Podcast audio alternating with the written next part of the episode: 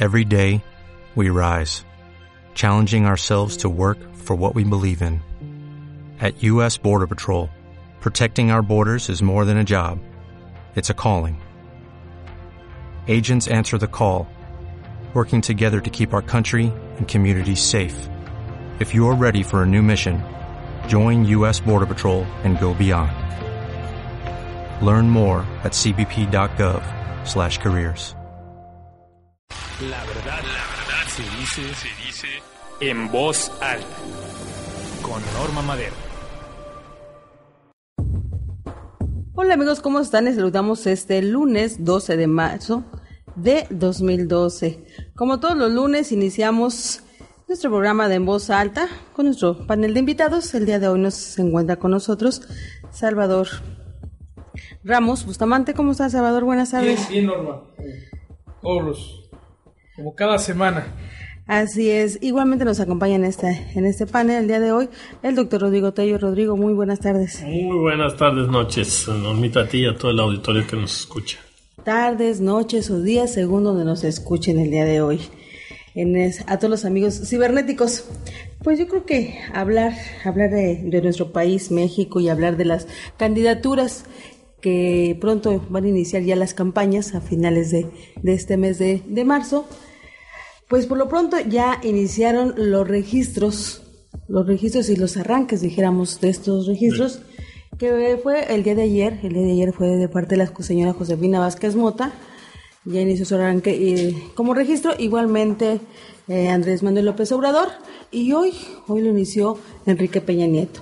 Vamos a hablar un poco sobre eso porque más allá de lo que se esperaba y del- de que empiezan a moverse, pues todas esas piezas y esas, esas integraciones de los equipos de campaña, pues vemos de entrada muchas irregularidades, vamos a decirlo, muchos fracasos. Para hacer inicios, vamos a marcar un poco sobre eso. ¿Cómo ves, Salvador? ¿Tú qué opinas al respecto de estos inicios? Es- son inicios de Bueno, campaña, bueno, aunque son ma- más que- registros claro, más que registro y eso son los eh, actos protocolarios, digamos, de cada partido, de ¿no? cada partido. En el caso de Andrés Manuel López Obrador, pues va a tener tres actos. El que acaba de tener es con lo que antes era Convergencia, que ahora se hace llamar Movimiento Ciudadano, en una actitud tramposa porque quiere confundirse con el Movimiento Ciudadano. Pero bueno, e- ese es uno. Tendrá otro acto con el Partido del Trabajo y con el Partido de la Revolución Democrática. Que se lo permite la ley porque finalmente va postulado la por estos tres partidos, ¿no? Y aunque tienen prohibido los actos de campaña, pues de hecho eso entra en los actos de campaña. Es que es eso, eso son... De hecho, quien lo aprovechó muy bien fue Andrés Manuel al reiterar sus tesis de darle una sacudida a este país eh, en el reimpulsando la economía que según él la economía no ha crecido o ha crecido muy poco en los últimos 30 años porque el PRI siempre repite que estamos en una etapa de desastre por la administración de dos sexenios panistas. Y bueno, en parte tiene razón, pero en parte, pero el desastre viene de sobre todo a partir de que se impulsa el neoliberalismo en nuestro país y que con Miguel de la Madrid sigue con Salinas, continúa con Cedillo y ahora estos dos sexenios. Entonces, Andrés Manuel creo que hizo un buen planteamiento, habla con el tema de la corrupción, que es delicado, que es grave, y que la pregunta es quién le va a poner el cascabel al gato, porque la corrupción ha penetrado prácticamente, es una mancha oscura en todos los niveles de la administración, en los partidos políticos. Si se requiere una verdadera primero una voluntad férrea, sólida, con ideas para poder emprender una campaña en contra de esto, y luego se requiere del acompañamiento del pueblo, de las fuerzas populares que no están metidos en esas capas de corrupción para poder hacer una limpia. Una limpia en el que hay que cortar gran parte del cuerpo político de este país. Pues es que es toda la estructura de este país prácticamente. parte del cuerpo. Mejor porque no enterramos el cuerpo. el cuerpo completo. a lo mejor, a lo mejor solamente queda la esencia, ¿no? Porque Porque al fin y al cabo el cuerpo no es más que un, un vehículo, hablando también del cuerpo humano. Se, se No, supone pero que aquí- hay... Pero aquí hablando del cuerpo de los políticos, ese mejor lo enterramos completito. No, bueno, ese que y nazca todo, otro ¿no? ni- que, que nazca otro cuerpo. porque- Aunque ahí había que rescatar de alguna manera, pues, el- la energía que viene de otra parte y que, bueno, ahí está y que e- ese...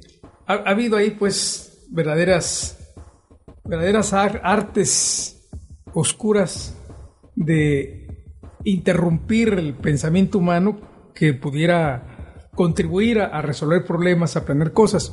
Entonces, Andrés Manuel planteó muy bien allí su discurso. No le fue tan bien a, a Josefina Vázquez Mota porque hoy toda la prensa lo que más sobresalta es el vacío que tuvo su De- evento Así es. cómo se salieron mucha gente que la llevaron acarreada desde muy temprano y cómo, o sea, incluso algunos a la hora que empezó con su discurso, que dice que los llevaron desde las 8 de la mañana, los citaron a las 6, este, les repartieron algunas tortas y, y- y luego ella que tenía creo que el discurso a las 11 lo corrió a las 2 y empezó creo a la 1. El caso es que Sí, eso fue un desastre tremendo, pero no se resalta en los medios de comunicación qué dijo, cuál Así fue es. su discurso. Se habla de que estaba titubeando, que tuvo que hacer algunas improvisaciones, porque era una buena oportunidad, sin lugar- a dudas, para los tres precandidatos, los tres ya candidatos prácticamente, una buena oportunidad para escuchar qué proponen, qué dicen, que habrá que ver ahora lunes qué fue lo que, lo que dijo Peña Nieto, que lo sabremos hasta mañana, para poder hacer un análisis de qué, de qué están hablando. Es porque solo que los mexicanos tenemos que ver más allá de los colores, a ver, bueno, qué análisis, qué propuestas, qué cosa es lo que nos puede convencer de reorientar este país y enfrentarlo a los retos enormes que existen. Y por eso creo que pues, hay que analizar eso por ahí. Pues ya estamos a dos semanas prácticamente, eh, el 29 de este mes de marzo, que es cuando ya es el arranque oficial eh, de estas campañas. Todavía no pues, se podrían hablar de propuestas finalmente hasta el día 29, porque si no corren en pues en anomalías dentro o, o riesgos. No, no, el, el IFE dice que lo que no podían hacer, es que el IFE está hecho bolas. Sí. Pero dijo que lo que no puedan decir es llamar a votar por ellos. Pero sí pueden expresar sus propuestas, sus ideas, cuál es su intención. Obviamente, atrás de la intención está el convencimiento. Pero el IFE, como no aclaró, no ha precisado y está hecho bolas queriendo poner candados, y, y- y la verdad está hecho bolas, no, no, no ha podido, pese a aclaraciones que ha hecho por escrito y eso, no, no, no han encontrado de qué manera conducir este proceso electoral que desde ahora nos dice pues que ya trae infinidad de actos nebulosos que, que, que no auguran que lleguemos al día de la elección como quisiéramos los mexicanos, un proceso limpio, democrático, este, justo, para que se decidiera por los votos, sino que entran otros elementos como los recursos, el poder económico, los medios de comunicación, las trampas, y el IFE pues está entrampado porque es también producto de los contubernios de los partidos políticos y del poder federal. Pues yo creo que ahí en ese en ese entrampe que, que dices tú precisamente, también están entrampados los discursos. ¿eh? Fíjate, yo escuchaba hace un rato en, las noticias el discurso de Andrés Manuel, perdón, de Enrique Peña Nieto, hablando de que ya está, bueno, él se refería a que los ciudadanos están hartos de estos años de panismo donde esta guerra inútil que, que ha sido enfrentar al narcotráfico. Yo nada más haría una pregunta, ¿y los 70 años que el PRI gobernó no hubo errores? O sea, No, que no, no hubo errores. De verdad, lo digo, no hubo errores. Porque ellos nunca quisieron hacer algo diferente a lo que hicieron. Errores hubiera sido, podríamos hablar de errores, si ellos hubieran querido hacer algo diferente. Pero no, su esquema ese era. Y su esquema les funcionó muy bien. Ellos dirán, no, no tuvimos errores, es lo que queríamos. Pero, pero fíjate que aquí yo te haría otra pregunta. Estaban hablando de esos 70 años del PRI que gobernó a, a- a nivel federal, pero en los estados los priistas llevan la ventaja, a diferencia de los periodistas y los penistas. ¿Y ahí no hay errores? No, hombre, tantos errores, Normita, pero que son tan grandes todavía que entonces funcionan esos gobiernos priistas como siempre funcionó el PRI. Que como ya decía yo, no tienen errores, ellos saben muy bien lo que quieren. O sea, no es un error que en Quintana Roo traten de, de callar lo que diga la prensa. Es, es un error. No, eso es la intención. Y como en Quintana Roo, en muchos estados. Entonces, en los gobiernos priistas, en los estados, como todavía se hacen las viejas prácticas, todavía quiere haber ese control de que quien se dice, ese espionaje de los, de los líderes de opinión o, o los periodistas que, que osan tratar de hablar claramente lo que está pasando en el estado. Entonces, son todavía eh, feudos que de hecho se fortalecieron, ¿no? Porque es. antes había una cabeza y a esa cabeza se le alineaban todos los gobernadores. Así Era el patrón. Y ahora no.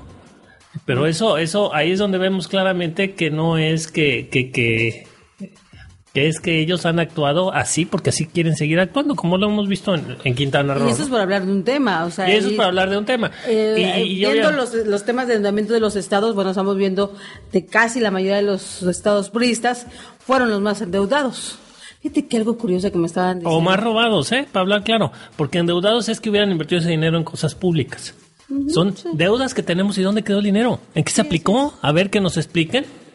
¿No? Entonces son, son todavía de los más robados, para hablar claro. Fíjate que decían ayer, pre- precisamente en un peri- un periódico nacional, se decía tras bambalinas, ¿verdad? Obviamente es rumorología, que en el caso de Humberto Moreira en el estado de Coahuila, eh, pues ya había tenido algún, pues algún, este, vamos a decir, en lo oscurito, eh, que se estuviera manejando esta parte de esa deuda con que ahora se trabajara este gobierno para los panistas en esta elección que viene, puesto que ante las denuncias que había o que hay de Humberto Moreira, sea algo que lo estén apretando, porque recuerda que le para- prácticamente parte de su gabinete, pues ya huyó, unos ya se pelaron, como dicen.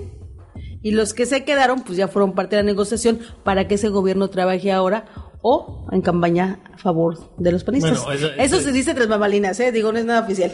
Pero fíjate, es, eh, estamos hablando también de una falta, decías que de una falta de memoria, ¿no? Decía Así aquí es. Chava que hablan los, los priistas de que la crisis económica de lo- se debe a los gobiernos del PAN. Y bueno, no solo es falta de memoria de lo que pasó antes, sino a ver, vamos a hablar, a lo mejor los muy jóvenes no se acuerdan, pero los de mi generación vivíamos en que en, en- en cosas de inflación. ¿Qué inflación teníamos en este país? Que la inflación no es más que nos roben el dinero. Aparte de todo lo que nos roban en impuestos y en cosas, y digo roban porque esos impuestos sabemos a dónde se van. Es como todavía lo que te quedó, que viniera alguien al fin de año y te dijera, bueno, de eso que tienes, ahora el 30% es- me lo das también, ¿no? Toda esa inflación que había, ¿hemos tenido esa inflación en los últimos años? O sea, en, el asunto económico, este país dejó de resbalar como estaba resbalando, que era imposible vivir, ¿no? Que cada vez tu dinero valía menos, valía menos. Entramos en un equilibrio económico. Entonces, aparte de que tienen mala memoria, que no ven lo que está pasando, pues eh, entonces, ¿de qué les sirve robarse todo el dinero que se han estado robando si no van a saber ni siquiera cómo, cómo funciona el dinero, ¿no?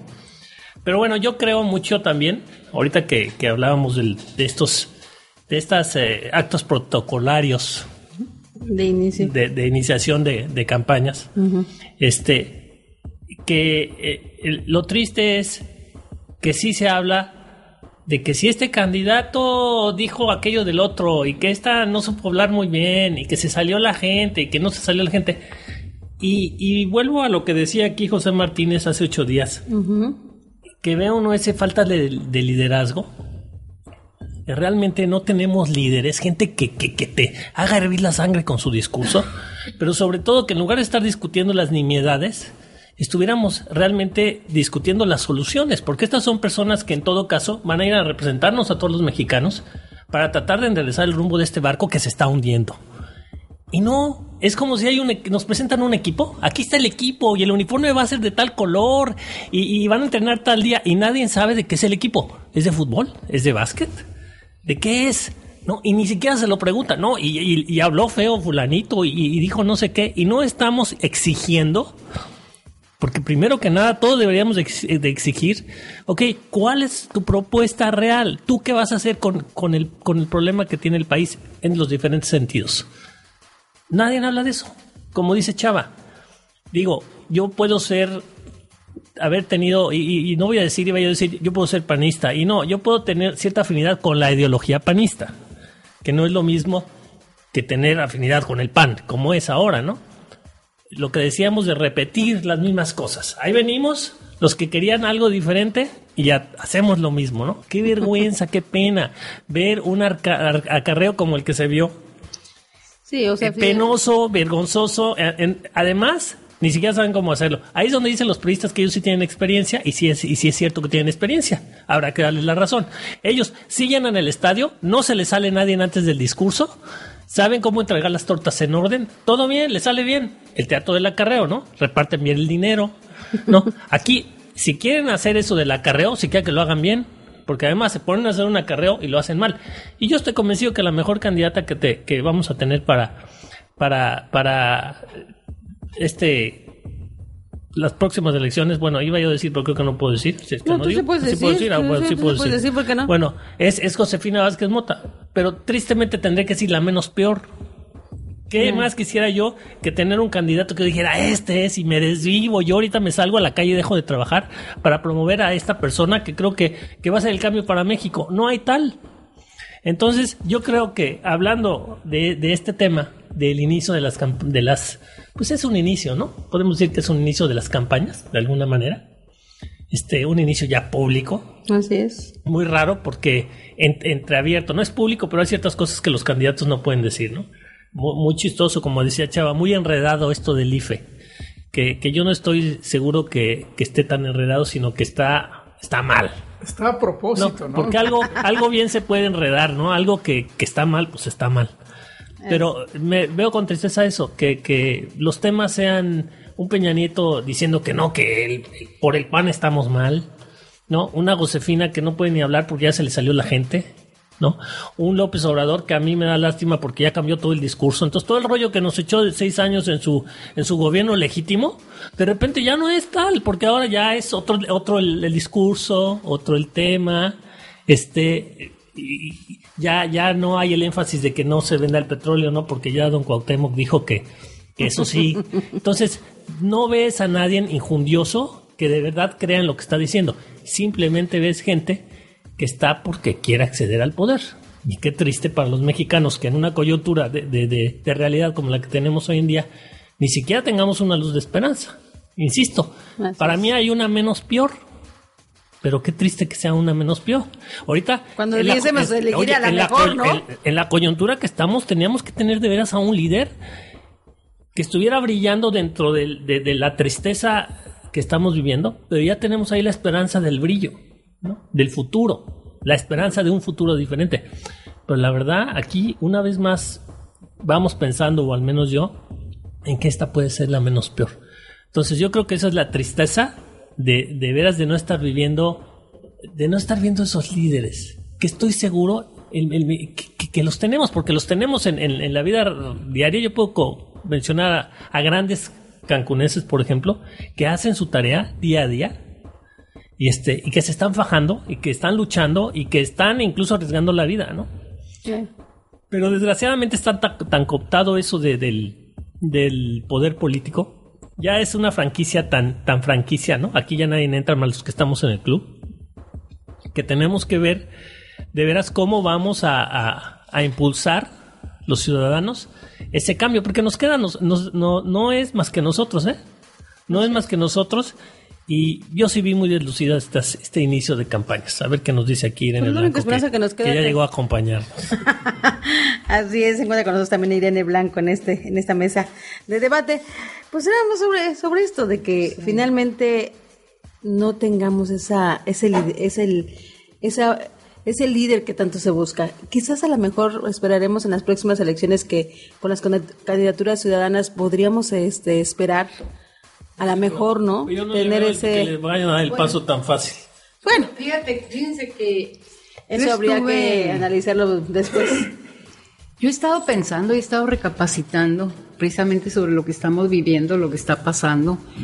Y me fui a los muchos años atrás donde empezamos a, a luchar por la democracia y, y, le echamos todas las ganas y como decías tú ahorita, Rodrigo, no preguntábamos, y yo creo que tú también lo viviste, Chava, no preguntábamos, y, si te pescan y si te matan, porque te preguntaban, pues que me maten, era la respuesta, ¿verdad? Porque estabas convencida de lo que estabas haciendo. Entonces creo que fueron muchos años de esta lucha y se logró una alternancia, vamos, una democracia eh, en ciernes, o sea, se abrió. Pero, ¿qué es lo que estamos viendo? Ahorita escuchaba a Rodrigo y, bueno, yo siento que todo eso que está, estas desilusiones y este tipo de cuestiones que están bordeando, rodeando precisamente a las campañas políticas y demás, esto que decía Chava, que bueno, que tan enredado este, este asunto ahora, esta ley, que ni ellos la entienden, ni, ni diputados que la votan, ni el IFE que la tiene que ejecutar, ¿verdad? Nadie. Entonces, yo creo que todo este tipo de cosas son precisamente las que, las que nos deben de levantar la antena y decir, pues Fielders para atrás, otra vez. Hay que picar piedra porque la democracia, la democracia hay que volver y seguir a trabajar, trabajando. Que teníamos el Por eso hay que seguir. Entonces, otra vez vamos para atrás, vamos a picar piedra y vamos a empezar, claro, empezar a poner las cosas como son. Entonces, mm, a mí me gustó la postura de Manuel Cloutier. Manuel Cloutier, Manuel Cloutier no va, como él lo dijo, no, yo no voy a buscar el poder yo quiero el tiempo que tenga que hacer, hacer conciencia, tenemos que trabajar para que pase la reforma como debe de pasar y para que realmente haya candidaturas independientes, que haya reelección en las cámaras y que se quite la Cámara y que se quite el Senado. Entonces me quedé pensando, bueno, pues sí, con permiso yo creo que yo me uno a las filas de Manuel Cloutier. Ni modo, lo que trabajé hace muchos años quedó inconcluso entonces falta este cachotototote. Entonces, bueno, si hay ahorita ya esa voz, yo creo que yo me uno a esa voz. Me olvido de campañas y me uno a esa voz. Oye, y, sale ayer, veía, anoche veía yo en X programa, eh, trajeron a un panista antiguo, que no, yo no lo conocía, ni me acuerdo del nombre, para golpear a Cloutier. No, si él nunca ha sido panista.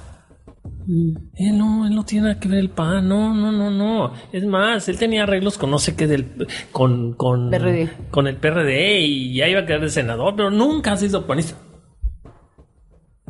Pues no, no, no. Bueno, pues digo, nunca sale sale golpeado. No, no, cuando cuando cuando les convenía, sí, no fue diputado por el PAN. Claro, es diputado. No, nunca fue panista. Es diputado, este, pero, eh, sí, no, no milita. pero no, está, no milita, pero el PAN, para que la gente lo sepa, tiene diferente tipo de panistas.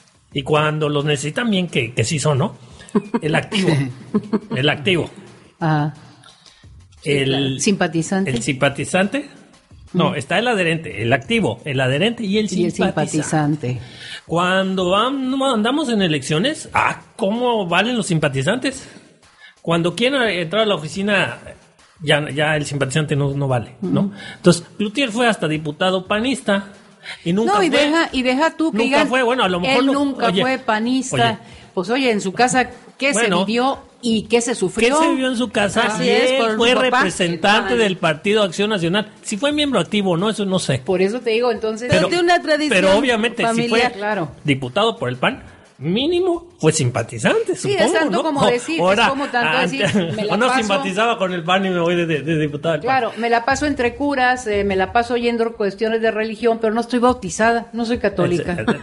entonces, entonces dices, qué bochornoso, otra vez, viendo, viendo un partido en el que muchos creímos o creemos en su doctrina, y otra vez cooptado por el poder, por el poder mismo. Ya salió este, hay que golpearlo. no, peor, te, peor te la pongo, peor te, peor te la pongo. Golpea a Manuel Cloutier, pero ábrele la puerta a la rizaba, a la Razábal de, de Nuevo León. De Nuevo León, exacto, bueno. Sí, sí, sí. son las incongruencias que no entiendes. Se sacan el Y esto está pasando en... Depende, el PRD de todos los partidos, en todos los partidos. Pero a ver, más allá de, de este teatro y circo más de ese eso. el circo de los partidos políticos. Y el asunto de los candidatos a la presidencia, la pregunta es eh, hacia dónde debe caminar el país Y eso nos hace recordar que México tiene una historia y que esa historia fue conformando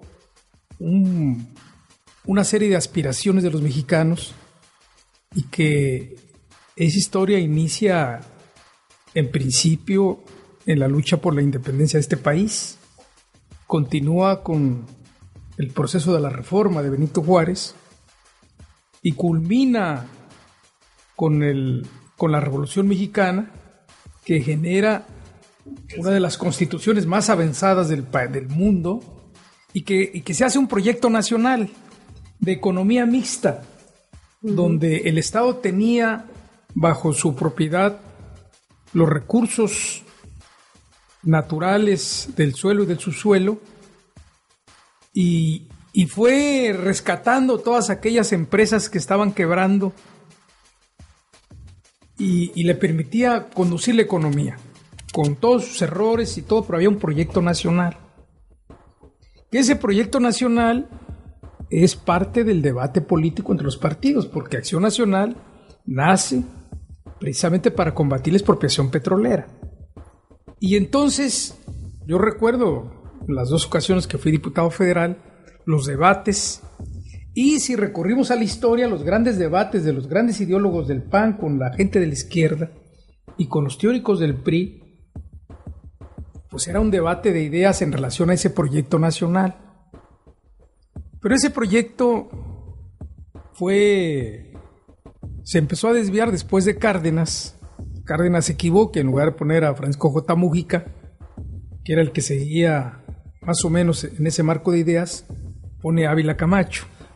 se y luego sigue. En principio por andar poniendo. Porque no debe andar poniendo, debe haber convocado a una Claro, claro, claro, pero, pero el sistema el sistema se fue conformando después de ese proceso porque él lo pone calles. Es que yo te iba a decir, después de que dijiste de todos los héroes que tuvimos nosotros desde la independencia y la constitución que tuvimos, vinieron y los todo eso a la Revolución Mexicana completita y a la Constitución la secuestraron. Claro, fue ahí. ahí, ahora se la prestan a Televisa. Ahí iniciaron, ahí iniciaron una serie de, de desviaciones, pero el proyecto nacional de nación Ahí estaba. Ahí estaba. Nomás que ese proyecto. Si por proyecto no paramos. No, no, pero. pero vean los partidos con sus. Vean los partidos con sus, con sus normas y sus pero no es lo mismo. No es lo mismo un proyecto que se va armando por generaciones de acuerdo al proceso histórico de un país, algo que se quiera contigo, El proyecto era bueno. Entonces, en este momento, el proyecto de país se perdió. Perdidísimo. Se perdió y se agudizó desde que llegó Miguel de la Madrid. Insisto, se, lo robaron. El neoliberalismo, bueno, y se inaugura en el mundo el neoliberalismo, que por cierto está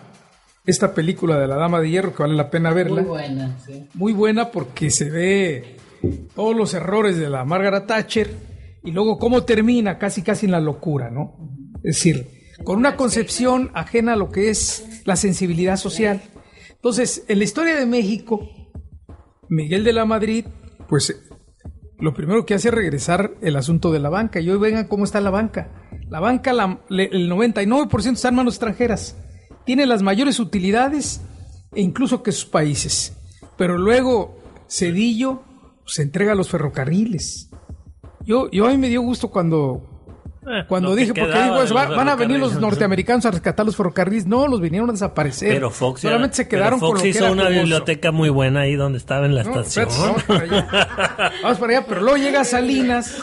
Salinas, que era o que es un hombre habilidoso y capaz y brillante, pero para la maldad. Y seductor. Sí, seductor, un verdadero pero, pero, todo lo que hizo Salinas. Todos son seductores. Salinas se encargó de desmantelar el Estado mexicano. Y sin un pelo de tonto. No, no, ni, de tonto ni de vivo. Desmanteló el Estado mexicano y a lo que le dio un golpe durísimo fue al asunto del campo. Porque el ejido, que era propiedad de la nación, la tierra, y que se la da a los campesinos para explotación, la privatizó y veamos ahora en manos de quién está el campo. y los campesinos siguen igual. Bueno fuera que la hubiera privatizado Chávez. Porque, bueno, siquiera estaría produciendo. Ni siquiera la, la privatizó. No, pero por ejemplo, alrededor de Hizo Cancún, un veamos, raro que, veamos que la, la tierra no, de quién no, ha caído. La tierra ni la tenía uno ni la tenía el otro. Entonces esa es la, se desgracia había, de la se había tierra. abandonado el campo de antes. Pero de cualquier manera, la protección al campesino se acabó. Pero luego te viene, te viene Cedillo, y luego viene Vicente Fox. Vicente Fox llegó con una gran fuerza. Traía un, un apoyo enorme, ¿no? Porque nos Pero- tomó el pelo más de uno, chava. No, pero... pero Porque era el cambio, supuestamente. Eso fue lo que nos era- metieron. Era, ese cambio que, que nunca llegó. queríamos. Que nunca que llegó. se pensaba que iba a ser bueno, ¿no? Queríamos. que ahora se sabe que, Que no. ese cambio fue propiciado por el propio Cedillo. Cedillo fue el que impidió que siguiera el PRI haciendo trampas como venía haciéndolo. Así es. Y, y meten a, a Fox, lo que tú decías un día, pues eh, son los mismos. Sirven a los mismos amos, no importa el color que sea, sirven a los mismos amos. Y luego viene ahora Calderón, que, que también ha continuado con esa política neoliberal y de desmantelamiento del, del Estado. Y entonces, por eso el proyecto, ¿cuál es el proyecto? ¿Cómo vamos a rescatar este país? Y ahí hay que analizar qué propone cada quien, o cuál es su actitud, o cuál es su pensamiento, para saber si este país se va en o ya no. Así es. O se va al barranco, ¿no? Vamos rápidamente a un corte y seguimos analizando qué va a pasar con su país ante ese, ante esa falta de proyectos. Enciclopedia Política. ¿Qué significa gobernar? En la acepción política de la palabra, Gobernar es la doble operación de conducir personas y administrar bienes y recursos. La acción de gobernar tiene dos aspectos, el político, referente a la toma de decisiones trascendentales y el administrativo, dirigido a la realización de políticas y programas de acción. Por tanto, gobernar es desde las posiciones de mando político no solamente manejar los negocios estatales y proveer a los servicios públicos, sino también conducir, motivar, alentar, estimular a la sociedad y coordinar y dar coherencia a los esfuerzos dispersos e inconexos de sus miembros para apuntarlos hacia la consecución de las metas nacionales. Radio Luces. La luz de la radio. Radio Luces. La luz de la radio. Haciendo radio, haciendo ruido. Escuchas XEM Radio Luces, la luz de la radio. que transmite desde Cancún para todo el mundo. Una estación más de Radio Web, la radio del mundo. Sinónimo de comunicación mundial. La verdad, la verdad se dice, se dice en voz alta. Con Norma Madero. Ya estamos de regreso, seguimos aquí con Irene Blanco, Salvador Ramos y Rodrigo Tello analizando lo que parte de lo que del acontecer de nuestro país referente a las elecciones que vamos a tener este próximo julio. Y bueno, tratando de analizar las campañas, las propuestas de los candidatos de estos partidos. Hace un momento comentábamos que no, no, no hay ese liderazgo, esa ninguno refleja realmente esa ese arrastre de masas como era anteriormente, como lo que eh, mencionábamos en el caso de Vicente Fox, cuando todos esperábamos un cambio y que sí lo hubo, ¿no? En ese momento sí lo hubo porque el país En así ese lo necesitaba. momento sí lo... Porque fue era, valioso. sí, claro, o sea, se acabó el Fox, pesimismo y se tuvo la esperanza. la mercadotecnia que nos vendieron creo- fue muy buena, o sea, yo creímos en él. Y un yo excelente candidato y un pésimo Y, gobernante. y yo creo que lo grave también de, de, de Fox es que yo creo que como candidato, él creía de verdad muchas de las cosas que estaba proponiendo. O sea, él de, de veras lo sentía. Y por eso irradió y por eso cundió. Cu- Cuando menos lo decía, ¿no? Y yo creo que lo sentía, pero después Pero- pero no es, es como dicen, fue un, un- un gran candidato, pero ya a la hora de tener el poder, ups, cambio completo. no y sentirlo, eso, y eso, chava, no te voy a decir, eso pasa mucho en, en- a todos los niveles. Sí, sí. ¿Cuánta gente hemos visto aquí en Benito Juárez que es gente honorable, entre comillas? Ahí está, ¿cómo se llamaba el tesorero del Chacho? De García Salvedea. Adrián, Farfán, Adrián Farfán. Adrián Farfán, un hombre impecable. pulcro, impecable.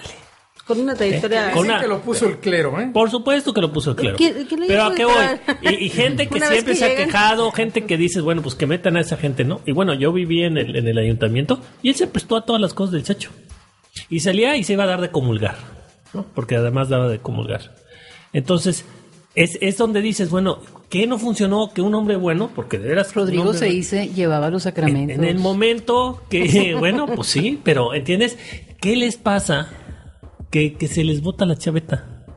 ¿No? Te gana, Bueno, te gana. No es que se les el- bote la chaveta, perdóname. No, Ahí no, sí no. no. Se le suelta la mano, Bueno, en ¿no? muchos casos no, en- en- Normita, No. no. en muchos, estoy hablando de los pocos casos Sale- de gente sale que la naturaleza humana. y que en determinado momento llegan a La un lugar miseria y- humana, Sí. ¿no? y pasa eso. Y lo vemos Sale la, parte que ni tú conocías ni yo conocía, pero que ahí estaba. Y lo Ya, vemos ya, en estoy este aquí, momento. ahora es mi momento, ¿no? Sí. Y Claro. localmente lo vemos en este momento con Julián Recalde. Julián Recalde en un momento llegó a representar realmente la esperanza de ese cambio, porque es gente nativa de aquí, porque tiene Era mucho, es una gente de mucho arraigo, por Era su mesurado, formación. muchos opinábamos bien de él, Exacto.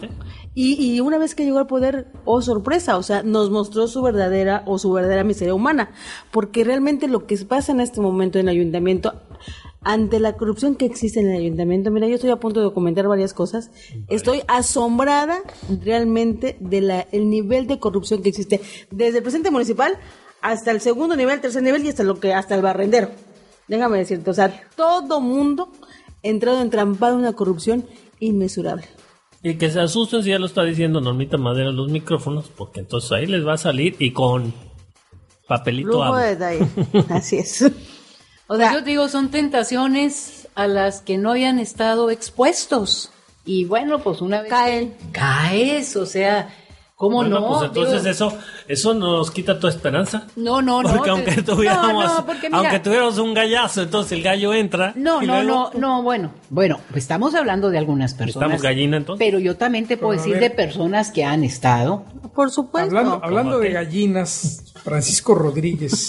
Francisco Barrio iba yo a decir. Francisco Rodríguez, que periodista bien informado, Pancho Rodríguez, claro. sacó la semana pasada una nota muy delicada que pinta Josefina Vázquez Mota su, su manera de pensar. Dice que ella escribió un libro elogiando a Pinochet. Las políticas de ese dictador suelo que se manchó las manos de sangre y que provocó un retraso en el desarrollo de América Latina. Pero ese Y señor también- y dice, también fue- dice o, o mostró un libro. No, él dice que anda en Twitter, habla Porque de un si libro no- que ella escribió, pero- que yo lo ando rastreando. Pero pues es lo que te digo, Bueno, es que porque- viuda, ¿no? Es el único que escribe. Sí. porque luego hablamos Y de, nuevo, de- de bueno, que de estamos campaña. en campañas y vienen y dicen que Ah, escribió. Por eso digo, pero si un periodista te viuda, dice, lo menos que Es puedes aclarar, decir no es cierto, yo no escribí todo eso. ¿no? Pero, Pero ¿qué esa es libro una, es? esa es una parte. ¿Y ¿Cuál era el nombre del libro? No, ¿No lo Que nomás he escrito uno que yo sepa. Bueno, Dios pues, mío, a, a lo mejor, viuda. a lo mejor este, viuda, por favor, ¿no? Sí, algo así. o a lo mejor ni siquiera fue un libro, a lo mejor fue un artículo, alguna cosa, pero él, él habla de, de esa cosa. Sí, porque el único que he tiene también es que ese. ver mucho con la visita que hace Josefina Vázquez Moto al, al nuevo presidente Mosca, al nuevo presidente de, de España. Y, y queriendo un poco ubicarse en esa órbita, está bien pues que esté la gente que es de la derecha, que esté en su posición, pero revisando así brevemente lo que está haciendo el presidente de España, uno de ellos gravísimo y que ha provocado ya a miles de gente en la calle es la política laboral, que es también la que han querido poner aquí el PRI y el PAN en, México, que es cargarle más a los trabajadores la mano, quitándoles conquistas. En el caso de España, lo primero que hicieron es dar facilidades para que se pueda correr a cualquiera en, en- en condiciones de no respetar sus derechos, entre otras cosas. Como Estados Unidos, pues, con las Fíjate, fíjate que Pero ahorita que eso te habla del pensamiento pues de, de Josefina Oye, Vázquez pero- pero, Mota. ¿Por qué dices que el PAN ha querido implantar eso en México? Sí, con la reforma laboral, Yo el no PAN y el PRI. Ahí se han para- puesto de acuerdo los pero dos. ¿eh? creo que no es No, no ha pasado, no ha pasado un, por un lado por la presión social y por otro lado porque el PRI midiendo electoralmente no, no, no lo ha hecho, pero los dos están empeñados en desmantelar que no es más que seguir los dictados del Fondo que Monetario lo que Internacional. más del he visto sindicalismo. Es ¿no? lo que te iba a decir. Lo que sí he visto este- Felipe Calderón. terminar con ese sindicalismo No, absurdo. no, no, porque Que no se metieron, no, no, no se metieron para nada con el corporativismo, ¿ves? No, es que una cosa es el cooperativismo y otra cosa es el sindicalismo. No, bueno, claro, claro, sí digo, pero, pero si habláramos de que querían reordenar el sindicalismo, ¿qué se debe de hacerse? Y que reordenar el sindicalismo Bueno, que, eh, significa Chava, dos aquí en, cosas. en México cuando hablamos del sindicalismo es como hablar de partidos políticos. Claro. Es mafias. Claro, claro. Mafias Pero una completas cosa y el absolutas. Hace un momento es- hablabas de la película esta de La Dama de Hierro, que precisamente es el toma fundamental de la película. O sea, ellos eh, combatió, o ella más bien combatió el sindicalismo hace 50 años. Nosotros apenas lo estamos haciendo. No, Pero, oliendo. pero, pero hay que separar, Sí, ¿no? Ni siquiera lo estamos El haciendo. sindicalismo es son las organizaciones sindicales Y que cuando habla- defienden los derechos. Una cosa es la mafia de los sindicatos que están Bueno, allí. pues, pues, Pero esa es la realidad corrompido. mexicana, Eso está corrompido. Pero se ¿Qué es el baja. corporativismo? Pero esa es la, la- la realidad mexicana, ¿no hay otro sindicato? Se No, baja. sí hay- hay- A hay ver, dime en Quintana Roo. ¿El de los taxistas? No, bueno, en ¿El de la no, CTM? a nivel nacional. ¿El de la...? A ver, Pues nomás que déjame un dato, un dato pequeñísimo.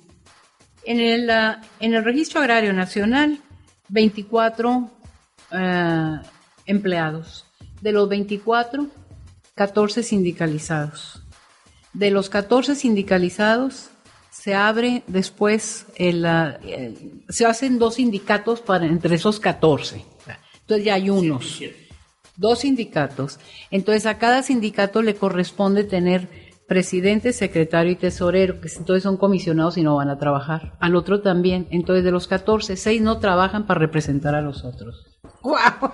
A ver, a ver. Pues es un abuso. A ver, Pero, a ver, pero no es el caso de todos los trabajadores, ¿eh? Chava. No, estoy de No, acuerdo no, todos. de los jefes, de los jefes del sindicato, no los trabajadores, Y que- no. y que se pero, pero como no es lo mismo, con los mexicanos no todos somos como los políticos, pero, nos tienen atrapados los Pero políticos. las reformas, por ejemplo, y estos sindicalistas tienen atrapados a todos Sí, los sí, trabajadores. La reforma laboral en México no va en contra de desmantelar a ese corporativismo o esas mafias sindicales.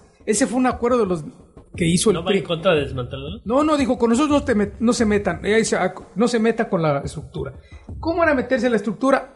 Uno, pues que tienen que dar informes públicos de los recursos sindicales, no los dan, porque dicen Nunca que los es, han dado. es una información Jamás privada. los han dado. Aunque la ley contempla, la ley contempla que tienen cada seis meses que informarle a la Junta. A la Junta del local de Constitución de Trabajo o a la Junta Federal. No lo No hacen. existe, claro. Le- No lo hacen. no, Pero no se metieron con mes, eso, ¿eh? Le mandan su cheque. Sí, exacto. No se metieron con eso. Y el caso de España fue brutal. De por sí hay una crisis fuerte, no solamente hay en el mundo, y entonces se tiene que preservar los derechos de los trabajadores. Y es que es otra cosa, es que desafortunadamente los sindicatos, se han- No lo que tú decías. Bueno, han sido mafias. sindicatos, pero no, no los derechos de los no hay una trabajadores. que se, protección que, que se tienen que preservar los derechos de los trabajadores. No hay tales en México. Así es. El derecho los tienen los sindicalistas que No, tienen secuestrados a los no, trabajadores. como los cosa. derechos de los mexicanos los tienen secuestrados los Los políticos. partidos. Por eso Para digo, poder pero- cambiar eso pero necesitan la, abatir los pero la base obrera no tiene tal. La base ciudadana tampoco. Esa es precisamente Mira, lo que y vámonos. Pues vámonos sí, a lo, pero a lo no- local. pero no vámonos con el sindicato del Pues ayuntamiento, digo, no puedes- habla del sindicato del ayuntamiento, habla del sindicato de los taxistas, Pero a ver, a ver, habla del sindicato del RAM, ya nos enteramos, habla del sindicato de la De los Habla de, co- de de los- lo de de- los camiones. O sea, realmente no vemos una lucha de parte de sindicatos por apoyo a los trabajadores. claro. No, no, le es que existe. hay contubernio entre Exacto. los entre el corporativismo sindical, los empresarios y el gobierno. El tema Correcto. es abatir O esos sea, son sindicatos. mafia, Y son entonces que- tienen a los o sea, trabajadores, pues, los tres Volvemos a donde llegamos. En México hay crimen organizado, se habla mucho del narco. Pero el crimen organizado está en el gobierno, en el sindicato, entre las Pero fíjate, Se habla las de políticas mafias. de reforma laboral no van orientados a debilitar a esas mafias sindicales, no, no, no. Van orientados a quitarles derechos a los trabajadores. Pues ya no tienen derecho los trabajadores. No, sí por tienen eso derechos, retra- ¿cómo y la han retrasado, Sí, sí. por eso. No, sí tienen derechos. Porque además sería una incongruencia precisamente en un momento electoral. O sea, digo, pero cuando estamos hablando del pensamiento de los políticos, por eso era la referencia a Josefina Vázquez Mota, es decir, si esa es su concepción, tratar de aplicar políticas, además de las políticas neoliberales ya existentes, ¿Sabes qué yo te diría? el Yo, PRI del PAN todavía yo creo aplicar yo creo que- una organización de ese el discurso que maneja la señora Josefina, yo creo que va sobre un sindicato. ¿Qué es el de los la maestros? educación. Claro, el de educación. Más que los otros, el de la educación. Sí, bueno, bueno, Por pero algún eso- lado Pero ahí tiene sí, que empezar. pero ahí ya, ahí hay un... Pero, pero, Ahí es una personal. guerra civil. pero ese sindicato es Ahí estás intocable. hablando de una guerra civil. No, ese sindicato es intocable. Bueno, Pues no está ¿quién explicando. sabe? ¿Quién No, sabe? espérate, pero a ver, no está explicando. No explicó muy bien. Yo creo que sí, antes era intocable. Yo ahora no, lo creo. No ¿eh? explicó muy bien Vicente Fox Bueno, Vicente los acuerdos que hizo para que la señora Alvester Gordillo hiciera trampas para que llegara Calderón y cómo le pagó, le pagó bien. Bueno, la Hoy, verdad es hoy que- está con sus Oye, acuerdos yo no- con, yo no le creo con Peña Fox. Nieto. Y sabemos que Pero también sus acuerdos con el Cal- PAN. Pero, pero Fox, ¿quién le cree a Fox? Y trae una vendetta personal con Calderón. Ahora casi te diría No, yo, no, no, solo pero- por eso ahora no le creo. Pero no es un chisme, ¿eh? él dijo. ¿Dónde están los documentos? ¿Dónde está? Esas cosas no hacen No, Fox, no. documentos, no, chava, tú mismo has dicho La que Fox era un hablador y que ha dicho Ahora, muchas veces que no son ciertas. Ahora sí le crees, ¿no? Ah, lo que te conviene sí le crees. a, Espino todo lo que dice de Calderón. Por supuesto que no. Vamos por, vamos por partes prácticas y por, por usos y costumbres. ¿Qué tenía Fox que negociar con la maestra al cuarto para las 12? Ni quién lo pelara. La negociación sería como con Calderón. No, no, no, no, al cuarto para las 12 le llamaron a los gobernadores del PRI Pero Fox para hacer fuera, acuerdos en si- ese si momento. no- No, pero, apoyaba en México ya nadie a los seis meses para dejar la presidencia, el presidente tiene poder. Y menos un Los haces con el que va. Cuyo candidato de su partido el no era su Pues sí, candidato. sí, exacto, con No, el que no, va a llegar. no, no, Mira. eso, eso no es así, ¿eh? Yo lo que sí creo, y por lo que se ve, no por lo que tengamos una bola de cristal, por lo que se ve, el haberlo dejado a la maestra sin haberse ligado a ningún partido es una señal clara. Pusieron un candidato que no conocemos para no perder su registro. Ayer precisamente el periódico Reforma hablaba sobre las posiciones que ha perdido el partido del Panal en este país. En posiciones de diputados, senadores, no ha ganado sin esta elección que viene. El Bester no no, no, este, no, su partido. lo va a perder. ¿A poco creemos que es, es que coincidencia que la película esa de no. Panzazo haya salido ahorita? No, creo que no. coincidencia el Panal como partido político no tiene ningún futuro, ¿eh? Así es. Lo así que es. tiene sobrevivencia a ese grupo son las maniobras y las mañas del Bester, Por eso, que no ¿y son quién- pocas, ¿Y ¿eh? quién, quién le da el dinero en este momento el Bester?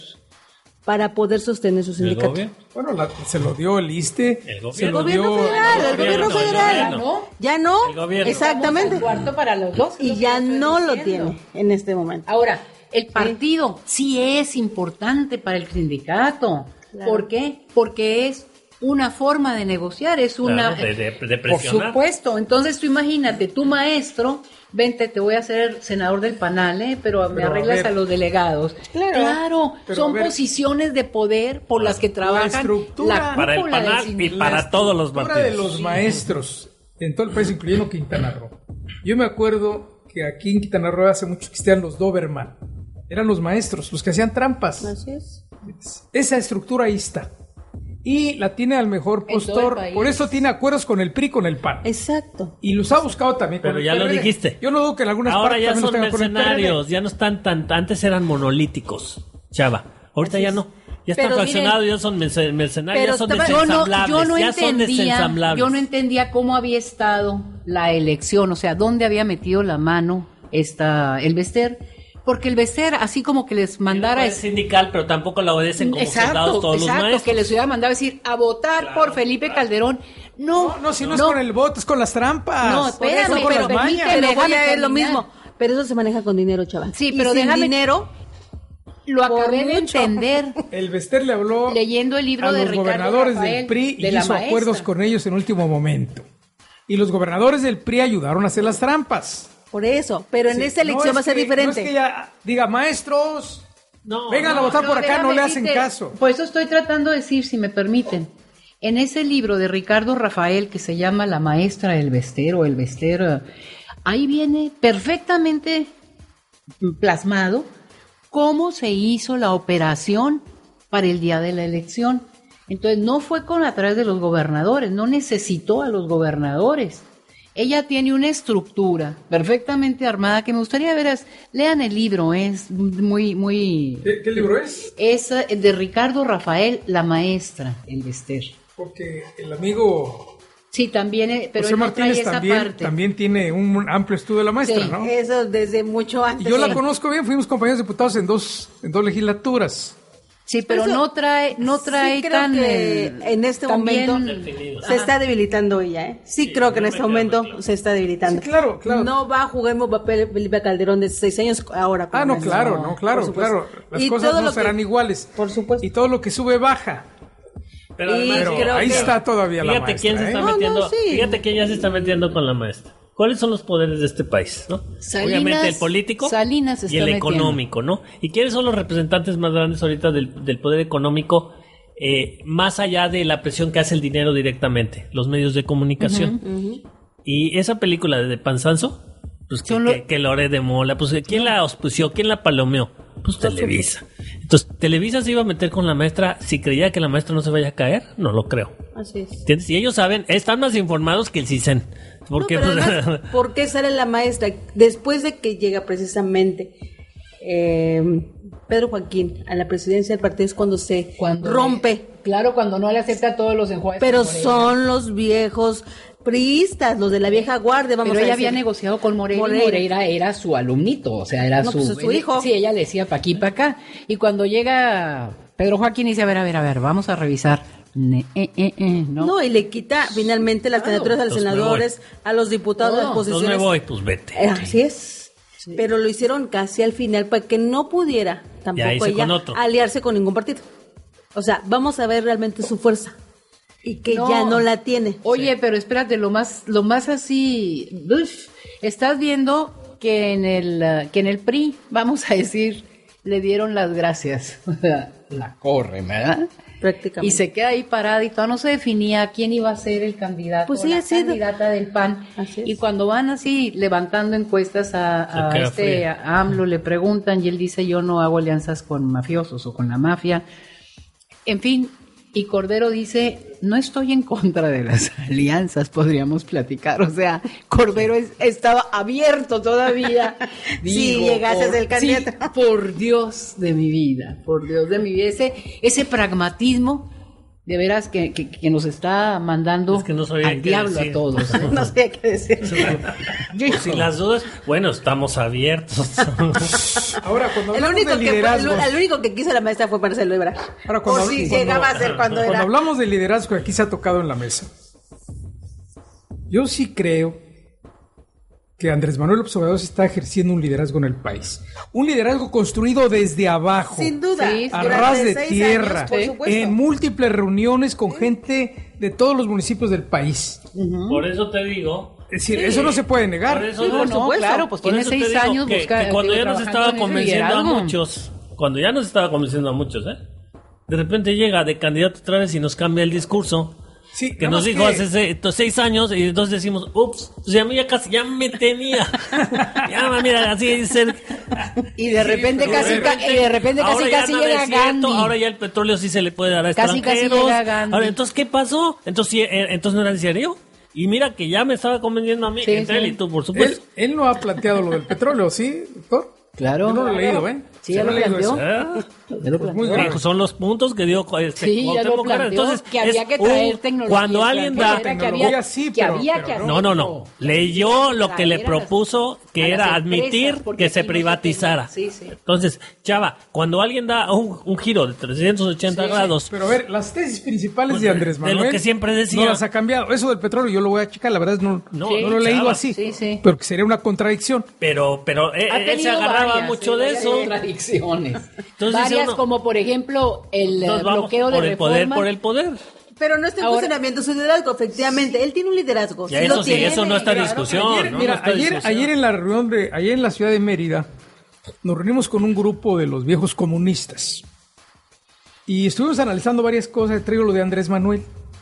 Y, y coincidíamos en que Andrés Manuel no va a caminar hacia la izquierda o hacia el socialismo como algunos piensan. Así No, es, no, no, no. para nada. Él claro. viene a cubrir una etapa que la clarifica como serenar al país, re- retomar el crecimiento, combatir la corrupción, este, es decir, son etapas, es decir, no, no está pensando que va a ir más allá, Pero, eso nos permite, nos permite un avance. Una pregunta, una pregunta que me queda y, y pe- qué bueno que estás tú aquí presente.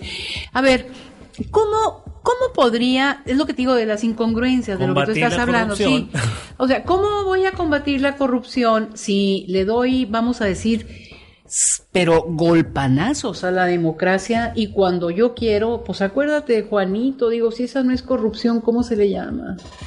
Ah, bueno, lo de Juanito está muy bien explicado. No, cuando lo nombra, No, espérate, tú no, no, no, pero- pero a ver, no, pero vete antes. Espérate, ese No, no, autoritarismo, es que- no. ese autoritarismo Sí, sí, de- pero eso tiene una Manuel explicación. No, no cabe ni en No, una no, no, espérate, democracia. pero eso tiene una explicación.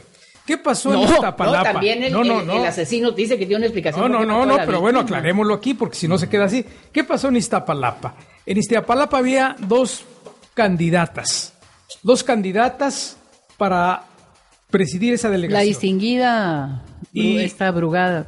Y entonces el, el IFE, en una maniobra con Nueva Izquierda, impidieron que, que, que Clara, creo, creo que Clara, Clara Brugada. quedara.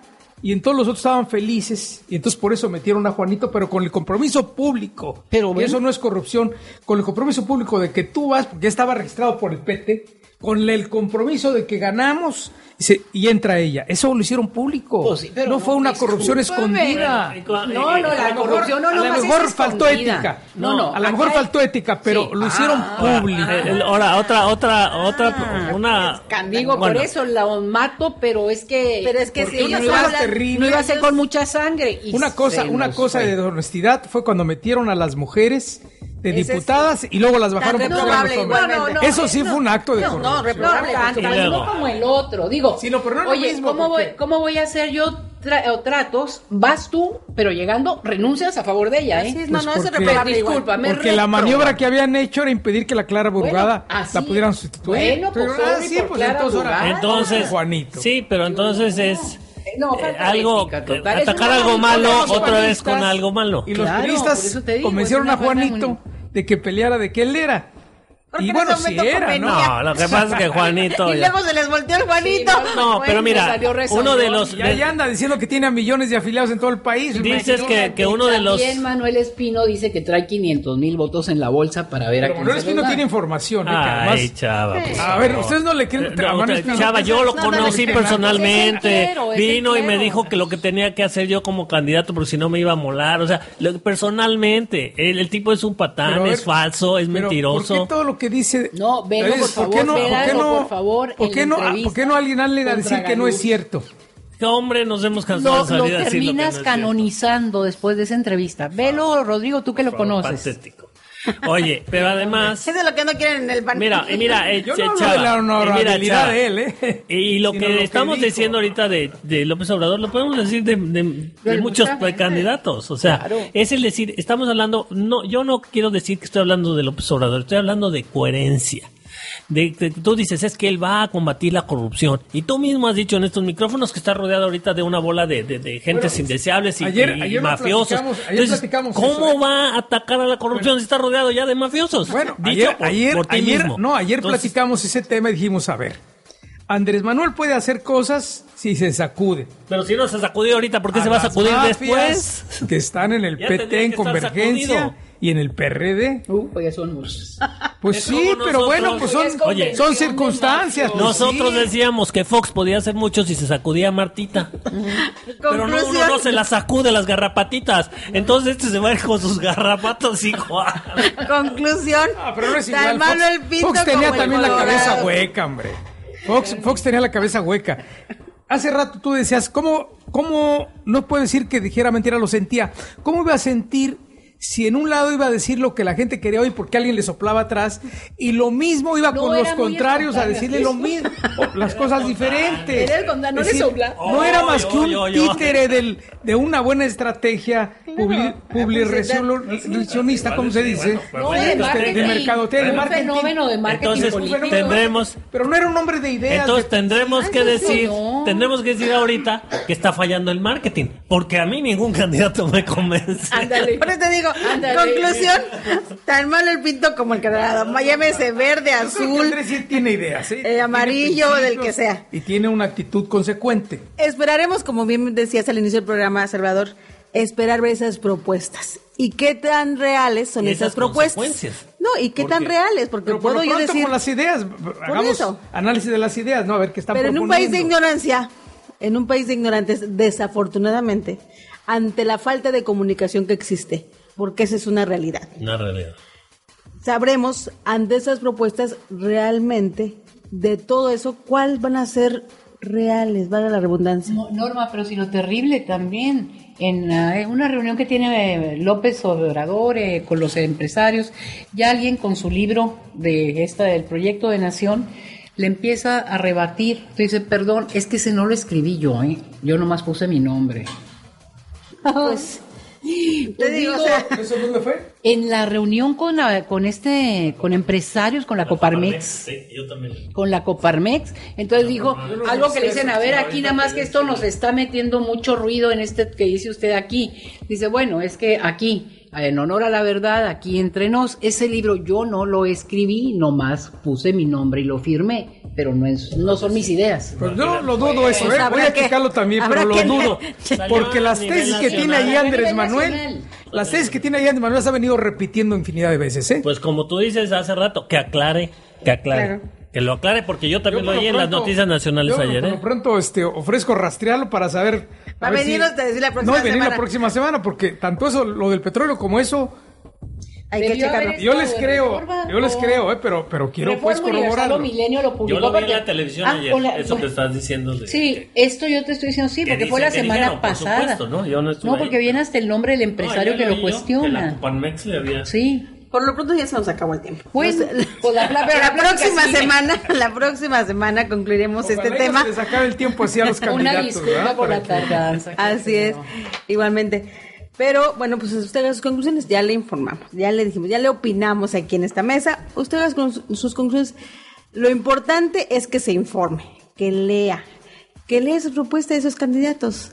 Y como decía Rodrigo Toya al inicio del programa, vamos a votar por el menos malo.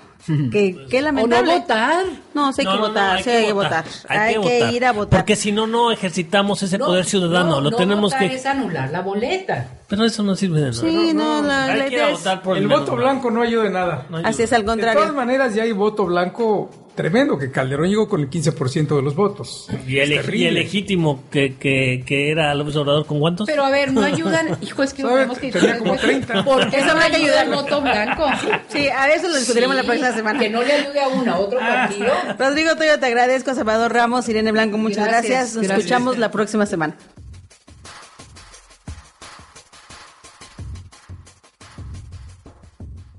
La verdad, la verdad se dice, se dice en voz alta. Con Norma Madero. When you drive a vehicle so reliable it's backed by a 10-year, 100,000-mile limited warranty, you stop thinking about what you can't do and start doing what you never thought possible. Visit your local Kia dealer today to see what you're capable of in a vehicle that inspires confidence around every corner. Kia, movement that inspires. Call 800-3334-KIA for details. Always drive safely. Limited inventory available. Warranties include 10-year 100,000-mile powertrain and 5-year 60,000-mile basic. Warranties are limited. See retailer for details.